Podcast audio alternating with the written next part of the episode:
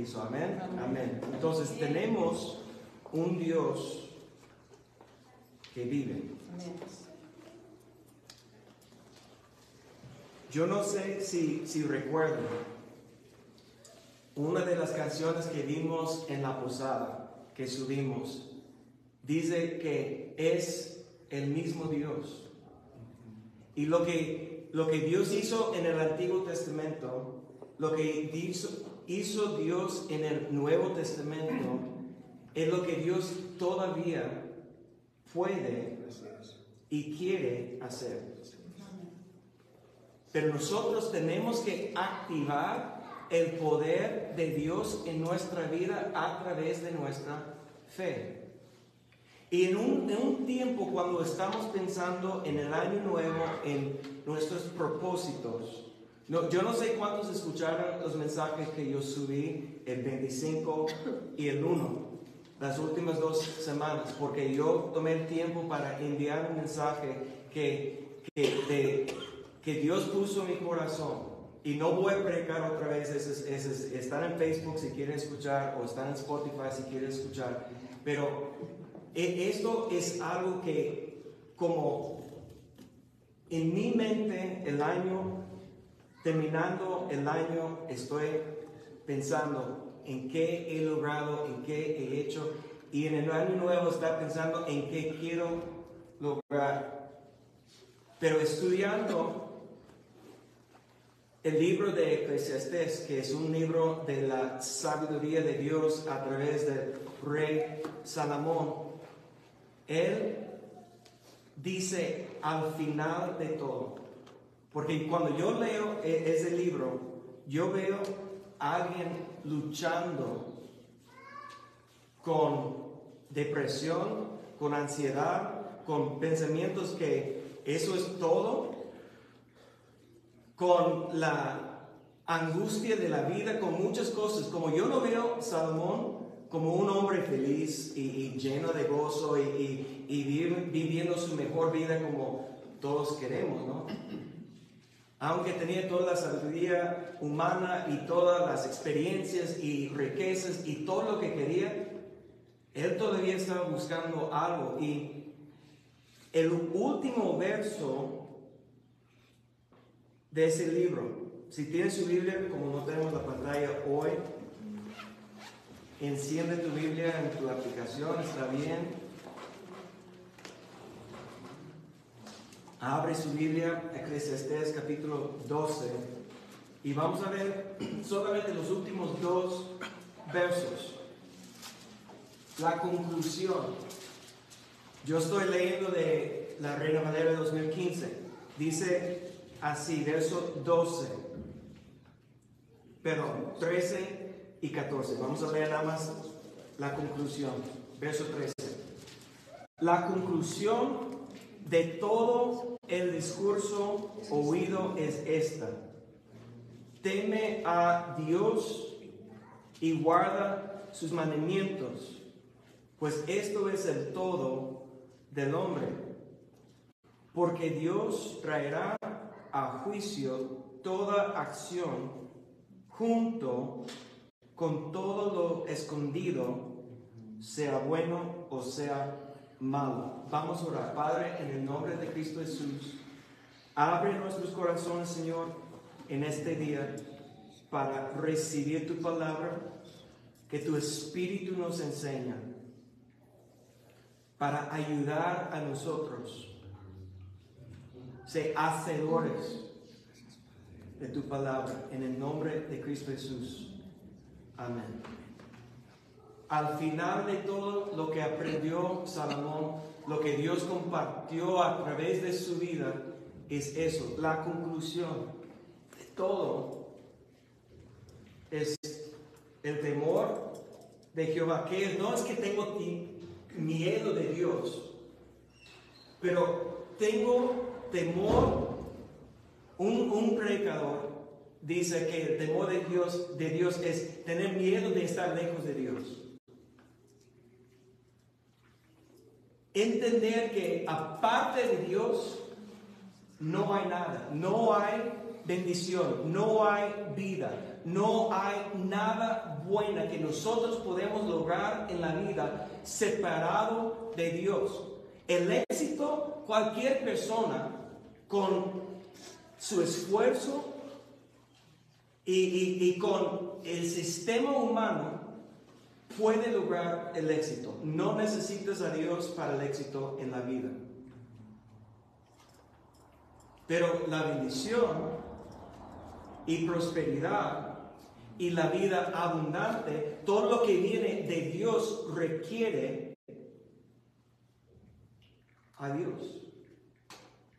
Y para acercar a Dios tenemos que tener el temor de, de Dios, que es un espíritu operando dentro de nosotros, ayudándonos, enseñándonos a apartar del mal camino enseñándonos a buscar a Dios. Entonces tenemos que, dice, la conclusión de todo el discurso, teme a Dios y guarda a sus mandamientos. La obediencia a la palabra de Dios. Ahora, cuando yo hablo de mandamientos, ustedes saben que no estamos hablando del antiguo pacto. ¿Cuántos aquí son judíos? De la nación de Israel, de la linaje de Abraham, a lo mejor por la fe, sí, pero Físicamente no. Entonces nunca hemos sido abajo de la ley de Moisés y nunca seremos abajo de la ley de Moisés. La ley nos enseña el bien y mal. La ley nos enseña que necesitamos a Dios para agradar a Dios, que necesitamos la fe para agradar a Dios. Ahora, pero aún estamos bajo mandamientos de Dios. Pero estamos bajo los mandamientos, los mandamientos de Cristo. Y por eso tenemos que estudiar y meditar la palabra de Dios para entender los mandamientos que tenemos que guardar, que la obediencia que tenemos que dar, porque esto es algo que, que nos guía en la vida cuando estamos por temor, reverencia a Dios, temor a Dios que eso es lo que compartí la semana pasada. Reviví un dicho que él me recordaba en la posada, que la bendición de Dios fluye a través de la obediencia que está basada en 1 de Juan capítulo 3, verso 22. Si hacemos sus mandamientos y las cosas que son agradables a Dios, Dios va a contestar nuestras peticiones cuando guardamos sus mandamientos y hacemos lo que es agradable a Dios. Entonces, el propósito de nuestra vida. ¿Cuántos hicieron propósitos nuevos para el año 2023? Muchos ya no están diciendo que mi propósito es no hacer más propósitos, porque no voy a cumplir. Entonces yo sé todo lo que la gente está pensando, pero el propósito de nuestra vida debe ser agradar a Dios. Y si el propósito de mi vida es agradar a Dios en mi trabajo, en, en mi familia, en mi ministerio, entonces mira, eso tiene, va a ser diferente para cada, cada quien, porque cada quien tiene su propia familia, cada quien tiene su propio trabajo, cada quien tiene su propio ministerio, no todos pueden ser imitadores de mí, hacerlo exactamente como yo. Tienes que descubrir la estrategia para tu vida, pero tenemos en común el propósito, que es agradar a Dios con mi vida. Y yo estaba el, año pasado, vino a mi mente una declaración que Josué, recuerdas que hace unos ah, dos meses que compartí un mensaje sobre Josué, el Antiguo Testamento, el siguiente después de Moisés para ser el líder de Israel y como Dios le escogió, pero Dios estaba repitiendo vez tras vez que sé fuerte y valiente, porque en ese momento él estaba batallando con debilidad, sus limitaciones como ser humano y la mentalidad que él puede cumplir el plan de Dios. Pero al final de su vida, como igual como Moisés a los finales de la ley, tomó tiempo para hablar con el pueblo de Israel, para decir que ya mis días están acabando, ya no tengo mucho tiempo, pero quiero darle un mensaje más. Vamos a ver lo que dice Josué. En el último capítulo del libro de Josué, capítulo 24. Y mira, si, si no tienes libreta, si no estás apuntando notas, está bien, pero haga lo que es posible para simplemente recordar una cosa el día de hoy, las citas. Porque en esta semana no vas a recordar nada que estoy compartiendo, nada, ninguna palabra, ninguna frase, no vas a recordar nada. Pero si puedes apuntar las citas, tú puedes esta semana estar meditando sobre esas citas y Dios va a recordar lo que necesitas estar meditando para aplicarlo a tu vida.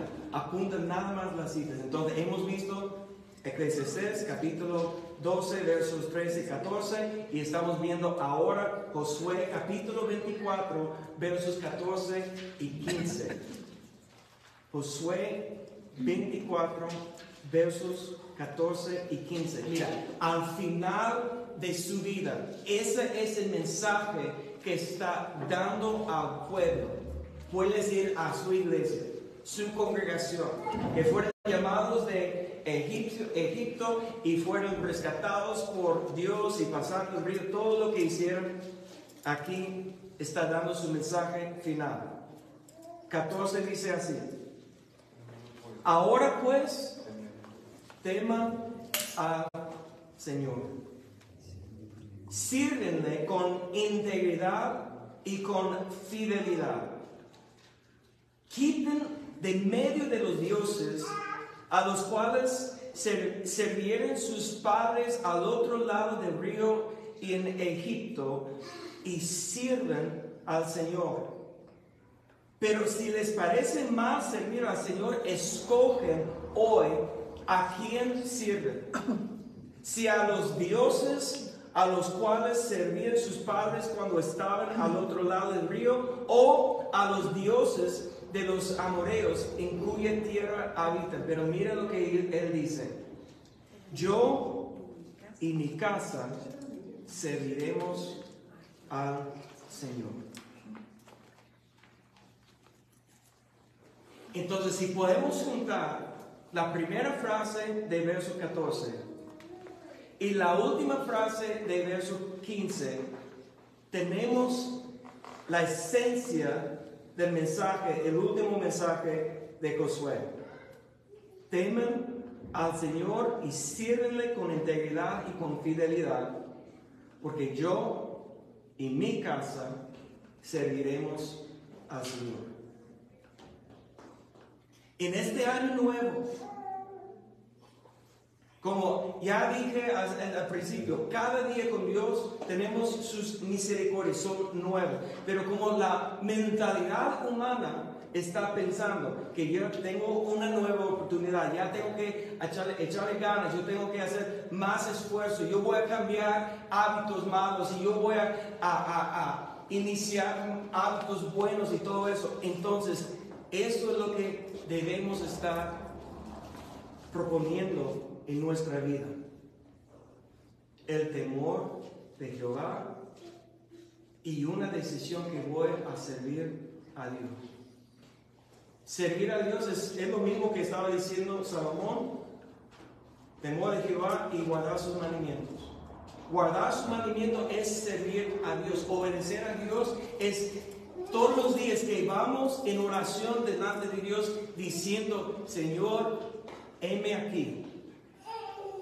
Y esa frase, heme aquí, es, es una declaración que estoy aquí para servirte. Tenemos que tomar la mentalidad de Cristo. Jesús mismo declaró que yo, siendo Dios, yo despojé de mi divinidad. Yo aquí en la tierra, Jesús dijo, yo no soy Dios. Yo no soy rey. no vine, o dice la palabra, no vino el Hijo del Hombre a servir, sino que, No vino para ser servido. no para servir, servido, pero para qué? Para servir. Para servir. Que su propósito no fue aquí vivir como reyes. Y mira, e- e- esa es una mentalidad tan fuerte hoy en día, aún en la iglesia, que debemos estar reinando y viviendo como reyes, como esa es la vida abundante. Pues tenemos algo, si ese es nuestra querer, vivir como reyes, no tenemos la mentalidad de Cristo.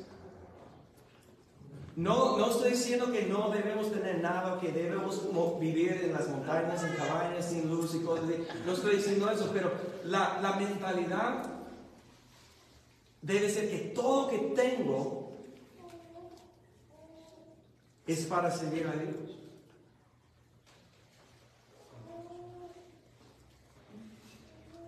Y la cosa más preciosa que cada uno de nosotros tenemos no es el dinero, no es la casa, no es el carro, no es la ropa, es el tiempo que tenemos aquí en la tierra. Porque la- el único tiempo que tenemos prometido es, pues, podemos decir hoy, pero tenemos ese momento. ¿Cuántos, ¿Cuántos vieron lo que pasó el lunes en el fútbol americano? Lunes en la noche, ¿o ¿viste? En- en yo estaba viendo con mi papá en vivo el partido. Cuando el jugador se, se atrapó el otro y se levantó, aplaudió en emoción y se cayó para atrás. Murió delante de nuestros ojos. Un chavo de 24 años, fuerte, saludable. Y todos pensamos que tenemos 70, 80, 90, 100 años cuando la Biblia enseña que no tenemos promesa de mañana. Yo paso mucho tiempo lamentando errores del pasado. Yo vivo lamentando, yo transparente, honesto, yo lamento mucho en errores y pensando por qué lo hice o, o qué puedo hacer ahora para cambiar lo que yo vivo muchas veces más en el pasado que en el presente. Mi esposa es del futuro. Ella vive más en el futuro que en el presente. Ella no sabe lo que está pasando, a lo mejor ahora no recuerda a- ayer, pero ella sabe lo que quiero hacer en julio y el próximo julio y en el futuro. Ella es de la, del futuro y yo vivo del pasado. Ah, chocamos tanto.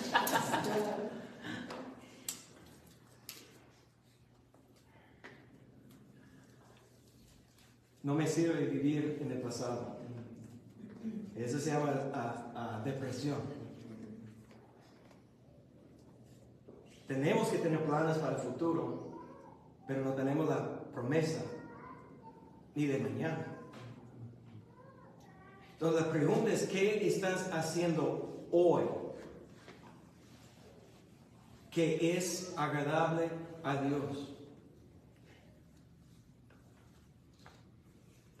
¿Qué decisión estás haciendo? ¿Qué estás evitando? ¿Qué estás eliminando? ¿Qué estás cambiando en tu vida que es agradable de Dios hoy? Porque para servir a Dios no podemos recordar, mira, mis éxitos en el pasado. Eso no sirve hoy. Es basura. Me llegó, me, me, me, me trajo hasta aquí, pero ya no me sirve. Hoy tengo que vi- vivir para servir al Señor. Es una decisión. Eso es lo que Josué está diciendo al pueblo.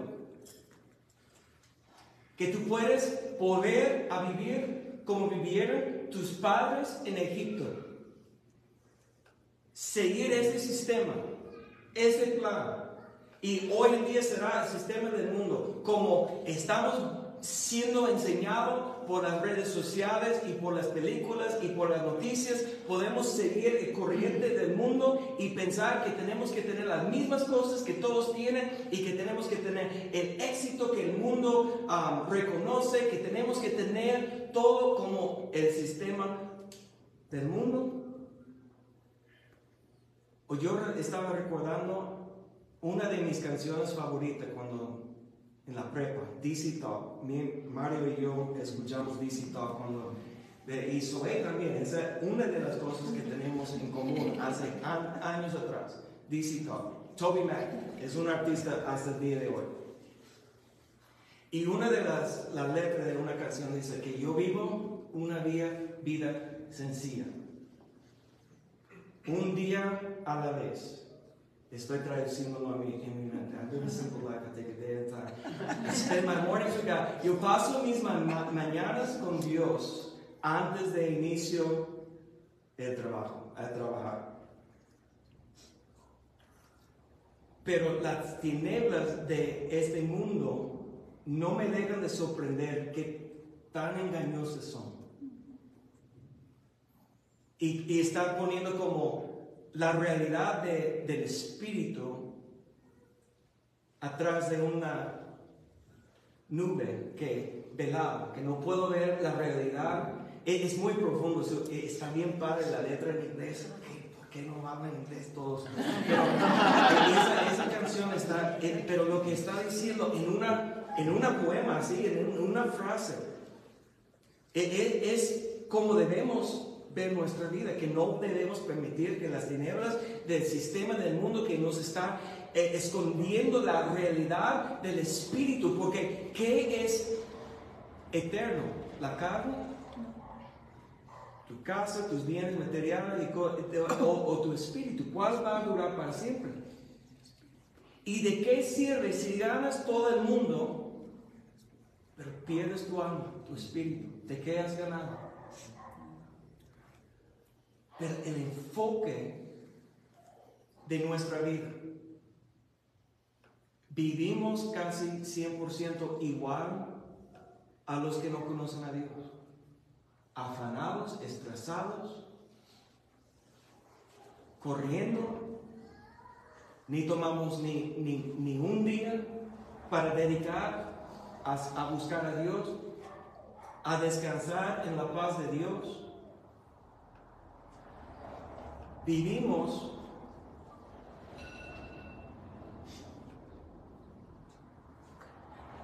como el mundo.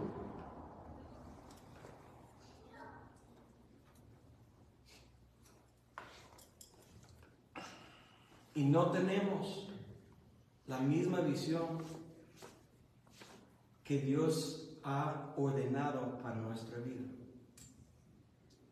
Pero Josué declaró delante de todo el pueblo, yo temo a Dios, yo he servido a Dios y yo declaro que yo y mi casa serviremos a Dios. Pero ¿cuál es, el, cuál es la casa que debemos estar edificando? Porque a lo mejor estamos pensando en la familia, y pues si eres padre, madre, sí tienes una responsabilidad de tu familia. A lo mejor alguien, un predicador puede decir que la casa es la iglesia, que tenemos que edificar la iglesia. O vimos una película, ah, Los ojos de Tammy Faye, no sé si los ha, visto, ¿sí? Eh, yo, mis papás vieron la televisión cristiana toda mi vida. Y en los ochentas, yo recuerdo bien ese programa. Yo lo fui como en mi casa todas las noches. Esa familia, Jim y Tammy Baker, una pareja, que declararon la, el evangelio de prosperidad. Como ellos prácticamente crearon esa frase, evangelio de prosperidad, él um,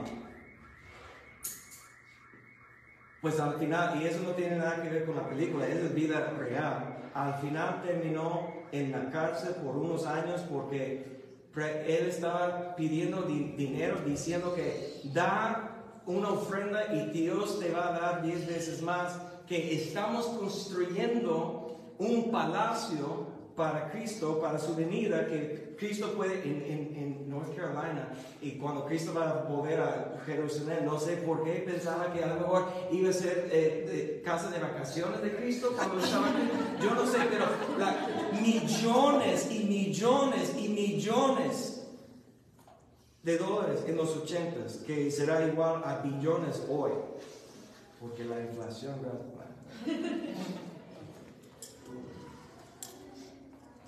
vimos como ellos estaban usando los deseos carnales,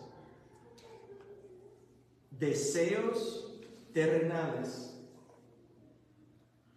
para engañar a la gente, para construir un club cristiano que puedes ir tomar sus vacaciones en hoteles como, como Las Vegas para cristianos que será más santo, pero él, pues él se fue infiel con una mujer y, y, también hombres y como tenía muchas, pero, pero eso será para los cristianos, santo, bueno, bueno, fue a la casa, estafador, engañado a la gente. Una tristeza. Porque él yo, yo estaba preguntando a mi hermana y, a Zoe, ¿cuándo él comenzó a engañar a la gente? Porque ¿sabe lo que él está, cuando salió de la cárcel, ¿sabe lo que está haciendo ahora? Lo mismo.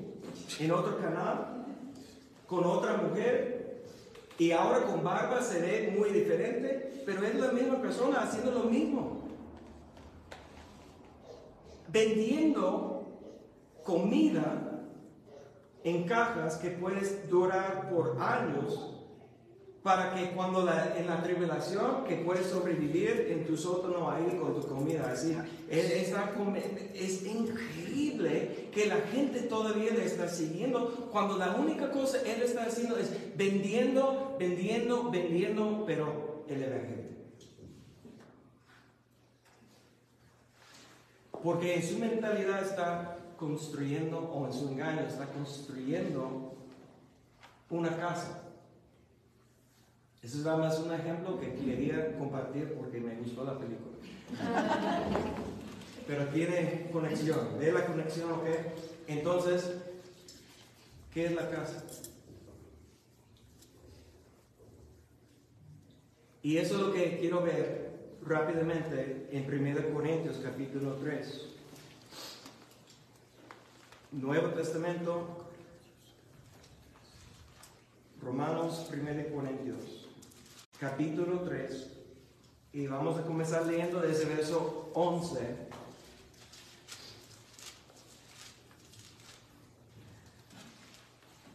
Dice, porque nadie puede poner otro fundamento que Él está puesto, el cual es, ¿qué dice? Jesucristo. Jesucristo.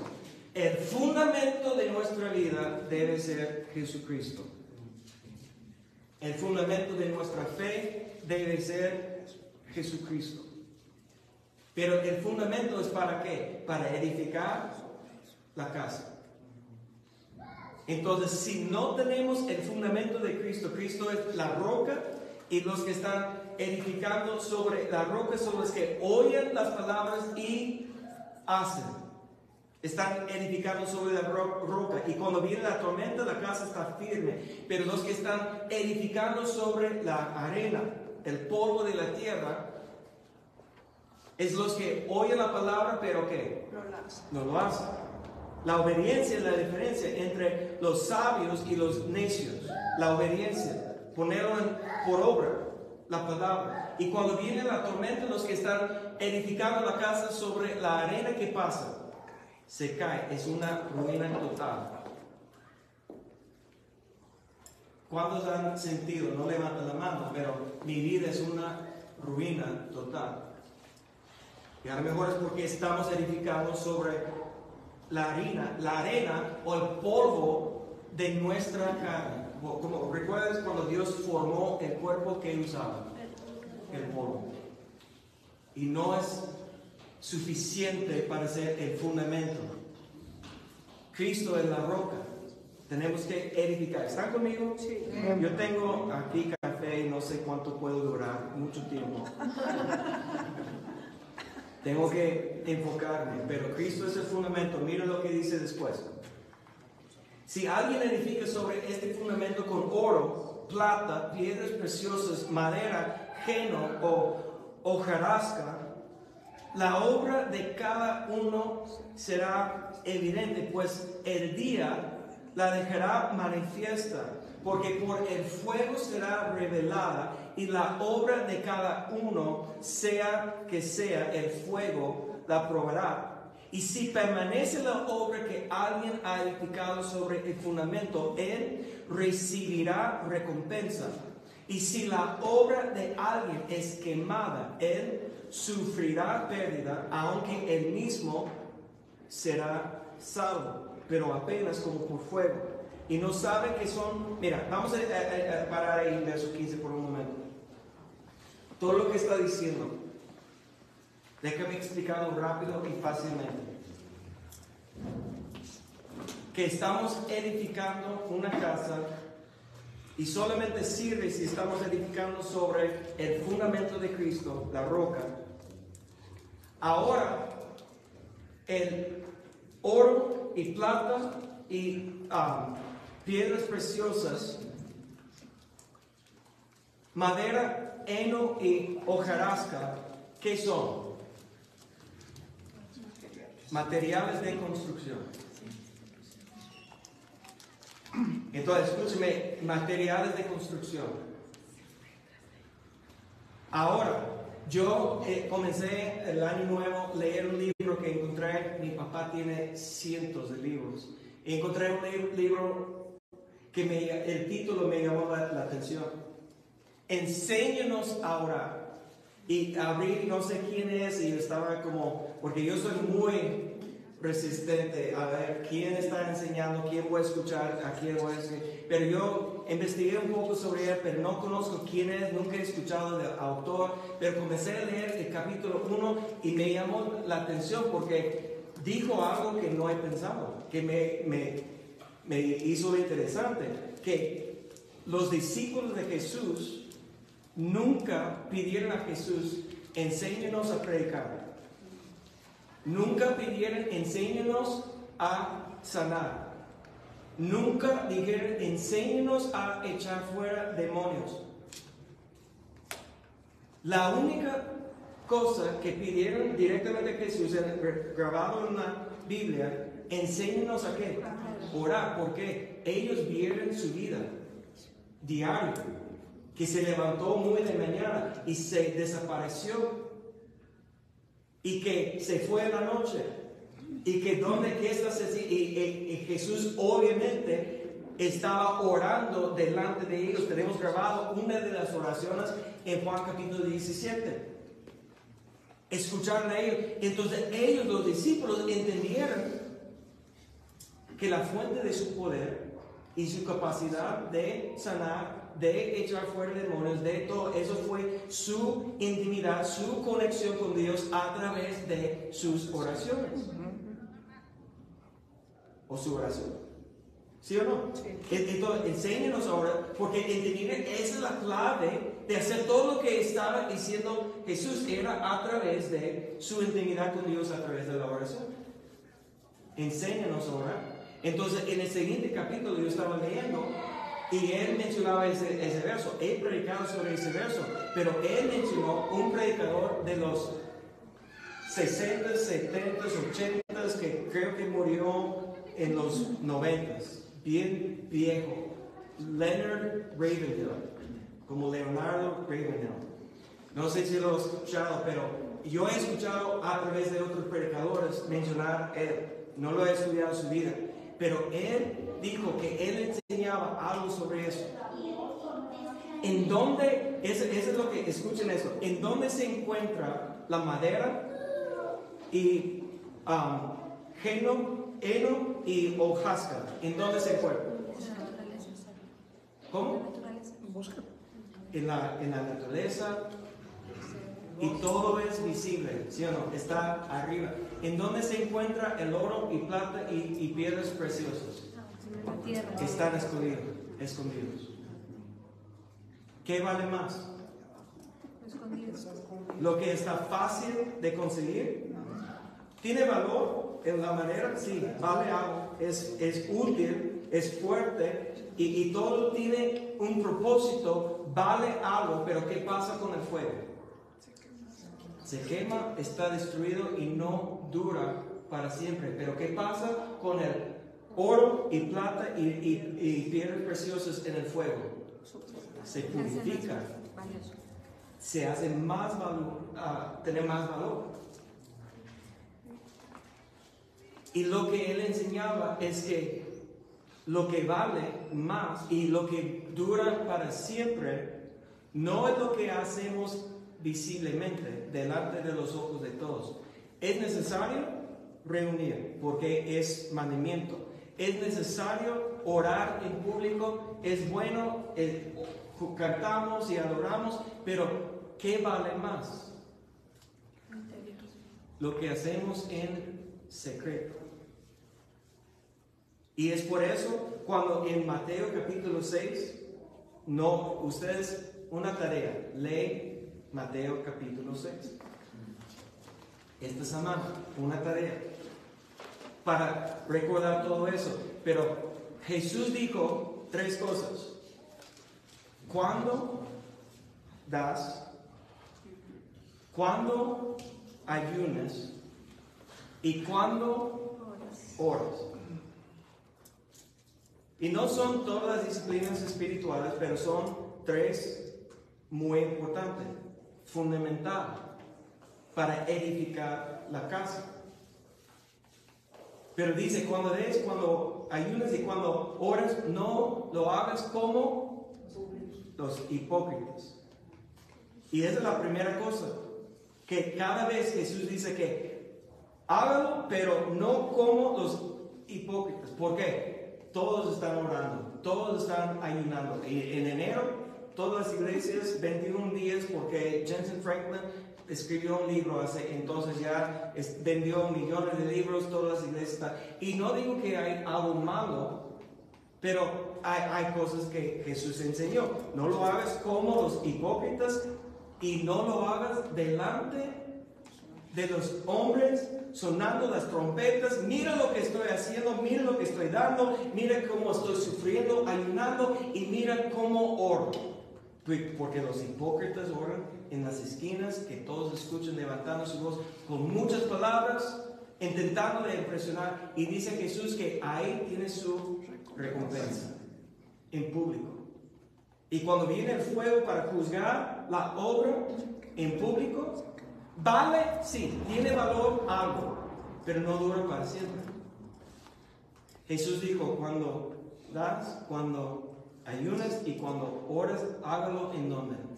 En el lugar secreto. Entra y cierra la puerta en donde nadie te ve y ahí Dios te va a dar recompensa. En otras palabras, vale más lo que hacemos en el, en el lugar secreto que en público. No estoy diciendo que no es necesario lo que estamos haciendo aquí. Tiene valor, pero no igual a lo que hacemos en el lugar secreto. Tiene tanto val- valor que Jesús dijo en Mateo 6, 33, buscad primeramente el reino de Dios y su justicia y Dios te va a añadir todo lo que necesitas. La recompensa es que Dios va a estar añadiendo lo que necesitas para hacer su misión. Pero escúcheme bien, Dios no tiene ninguna obligación a darnos los deseos carnales de nuestro corazón. Y lo que necesitamos terminar, yo entiendo la hora, pero vamos, estamos en 1 Corintios capítulo 3, verso 16. Porque si estamos edificando, la pregunta es qué estamos edificando. Y Jesús, eh, eh, Pablo dice aquí, 1 Corintios 3:16, no saben que son templo de Dios y que el Espíritu de Dios mora en ustedes. Y si alguien destruye el templo de Dios, Dios lo destruirá a él, porque santo es el templo de Dios, el cual son ustedes. Entonces, ahí entendemos que lo que debemos estar edificando no es un ministerio, no es un edificio, no es un renombre aquí en la tierra, no es solamente mi familia, pero primeramente el templo, la casa, soy yo. Yo tengo que estar edificando mi vida con Dios para poder ayudar a alguien más. Quita la liga de tu ojo para que puedas sacar el pájaro de, eh, ah, ¿cómo se llama? Paja, paja. Paja del ojo del otro. Tenemos que enfocar en nosotros mismos primero.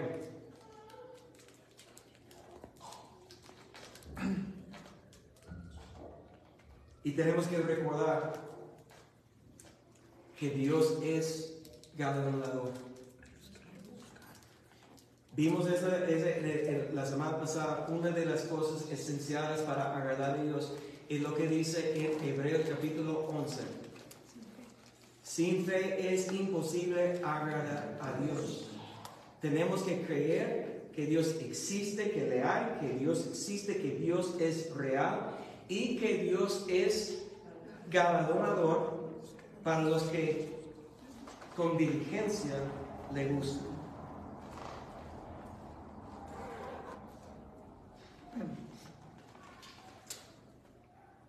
Tenemos que entender que somos la casa. Mi casa y yo eh, serviremos al Señor. Mi casa representa también mi familia, pero mi familia no va a, a servir al Señor si yo no estoy genuinamente dando un ejemplo delante de ellos. Porque mira, a terminar, 1 Corintios capítulo 3, verso 19, 18 dice, nadie se engañe a sí mismo. Y, y- nada más con esto, nadie se engaña a sí mismo. Juzgamos a los demás siempre por sus acciones. Lo que es visible, mire lo que hizo, mire lo que dijo. Siempre hagas esto. Y juzgamos a los demás por sus acciones, ¿correcto? ¿Cómo juzgamos a nosotros mismos? Por nuestras intenciones. buenas, buenas intenciones. Sí lo dice, pero es que ahí y ya estamos justificando. Si yo te pregunto, ¿cuántas veces vamos a estar pensando, voy a intentar pensar en hábitos buenos para ayudarnos, en edificar la casa espiritual, nuestra vida, ¿ok? ¿Cuánto tiempo meditaste en la palabra de Dios el año pasado? Nadie probablemente va a tener un número exacto, pero la mayoría de nosotros, si pensamos, vamos a poner un número mucho más alto que la realidad. ¿Cuánto oraste? Vamos a poner un número mucho más. ¿Cuánto, ¿Cuántas ah, reuniones fuiste el año pasado? No, yo creo que, pero cuando la realidad es muy diferente. ¿Por qué? Porque juzgamos a nosotros mismos por nuestras intenciones y sabemos que tenemos buenas intenciones para hacerlo.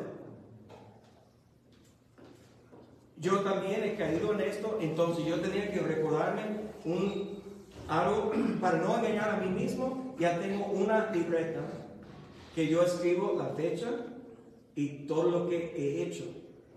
Si, si tienes una, una meta de bajar de, de peso o cambiar tus dietas, mira, no puedes juzgar tu dieta por lo que piensas, porque nunca vas a recordar todo. Si quieres ponerte de disciplina, escribes cada cosa que pasa a tus labios.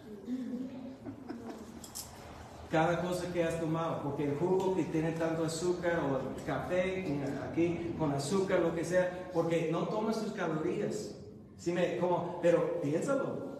Y, bueno, no, yo solamente cené un burrito, pero, nada más uno, pero era grande, así. Bueno, tienes que ser honesto contigo mismo. Estás engañando a ti mismo si no estás reportando y dando cuentas a alguien de lo que realmente estás. No, yo no sé por qué no puedo bajar peso, pero es porque no estás grabando lo que has hecho. Olvidaste que despertaste en, la- en medianoche para, para comer algo, no lo, pero quieres Grábalo, sé honesto contigo mismo. Somos expertos en engañar, pero la Biblia dice, ¿cómo es engaño a, a nosotros mismos? Engañar a nosotros. Escuchar la palabra, Santiago dice en el capítulo 1, escuchando pero olvidando y no siendo hacedor. Si no ponemos en práctica lo que estamos aprendiendo, nos sirve para nada.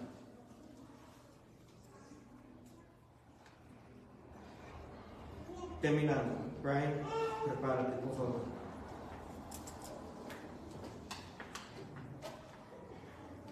Escuchando todos los podcasts del año nuevo, uno, un autor que tengo su libro, James Clear, escribió un libro sobre formar hábitos. Es uno de los libros más populares, Hábitos Atómicos. Y tiene un dicho increíble. Escúcheme bien, escuche lo que dice. Tus hábitos actuales están perfectamente diseñados para darte los resu- resultados actuales. Escúchalo otra vez piénsalo. Tus hábitos actuales están perfectamente diseñados para darte los resultados actuales. Lo que estás viviendo es resultado de tus hábitos. Si quieres diferente resultado, tienes que desarrollar diferentes hábitos. Si quieres cambiar algo de tu vida, tienes que cambiar tus hábitos. Y como Marco y Nidia están enseñando gente sobre las, um, eh, eh, la magia eh, de, de interés compuesto. ¿Ustedes entienden esto? Que, que cada vez está aumentando y cada vez está creciendo por lo que se llama interés compuesto. Lo que hagas diariamente, si estamos construyendo sobre el fundamento, la roca de Cristo, cada vez que leemos la Biblia y meditamos y oramos, cada vez que estamos edificando y cada vez está creciendo su fuerza. Pero no te sientes diferente de un día a otro. Pero hágalo 30 días, 60 días, un año, sin faltar. Como todos los días, ¿cuántos días levantas y dices, hoy no siento que voy a lavar mis dientes? Hoy no, no creo que necesito bañarme. Yo, yo creo que, sí, yo veo bien que no voy a bañar hoy. ¿Cuántos hacen eso? Levanta la mano, por favor. ¿Cuántos hacen eso? Nadie. ¿Por qué? Porque tú sabes que saliendo alguien te va a ver y decir, te van a gritar.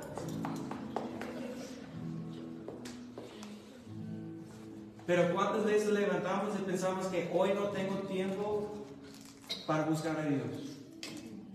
Hoy no tengo tiempo para meditar. Hoy no tengo tiempo para leer. Hoy no tengo tiempo para ir a la iglesia. Hoy no tengo tiempo para edificar la casa. Ah, cuando levantas y dicen, hoy no voy a comer.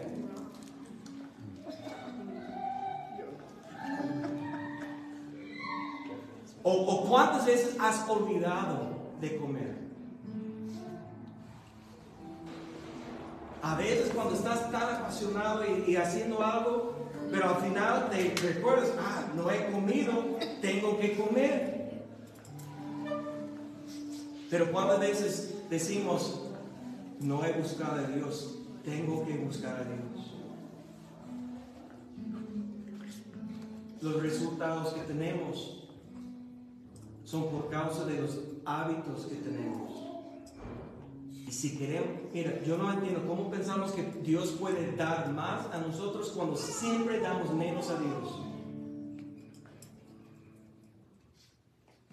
Damos menos a Dios, pero tenemos necesidad, tenemos familia que necesitan Dios, que tenemos muchas cosas que estamos pidiendo de Dios, pero cada vez damos menos y menos a Dios. Y no estoy hablando de, tu, de dinero. Te lo juro que el dinero es la última cosa que importa a Dios. Porque alguien que, que conoce a Dios, que ha visto la mano de Dios proviendo, no tiene ningún problema soltar un peso de 10 pesos. No es nada. Y no importa cuánto ganas, porque el diezmo es igual, es un porcentaje. Si entiendes cómo funcionan porcentajes, no importa si te ganas un millón o cien mil o diez mil, el diezmo es igual porque es un porcentaje. Nadie da más y menos si están dando el diezmo. Nadie importa más a Dios porque da una cantidad más porque es el diezmo. Es lo mismo. Pero cuántas veces hemos juzgado a nosotros mismos, no por nuestras acciones, sino por nuestras buenas intenciones. Revisa tu propia vida. Diariamente, ¿qué estás haciendo? Porque lo que hagas va a darte el resultado. Queremos la bendición y vamos a cantar la bendición. Vamos a pedir la bendición, pero entendemos que la conclusión de todo, la conclusión que dice Salomón, Teme a Dios y guarde sus mandamientos, pues esto es el todo del hombre, porque Dios traerá a juicio toda acción junto con todo lo escondido, sea bueno o sea malo. O Dios te va a bendecir por tu temor y servicio, tu obediencia. O Dios va a decir que no puedo derramar la bendición. Póngase de pie. Josué dijo, escoges hoy. ¿Quieres la bendición de Dios? Teme a Dios y sé obediente. Amén. Dedica este año, pruébalo un año. Yo voy a dar mi vida en servicio a Dios, a hacer su voluntad y a ver el resultado. Pero constante, diariamente. Orar, meditar la palabra, hacer cuentas de mi vida, examinar a mí mismo y ser parte de la comunidad. Si perseveramos en estas cuatro cosas y entendemos que añadir el ayuno, añadir alabanza, añadir otras cosas que son, vamos a estar conociendo a Dios a otro nivel. Amén.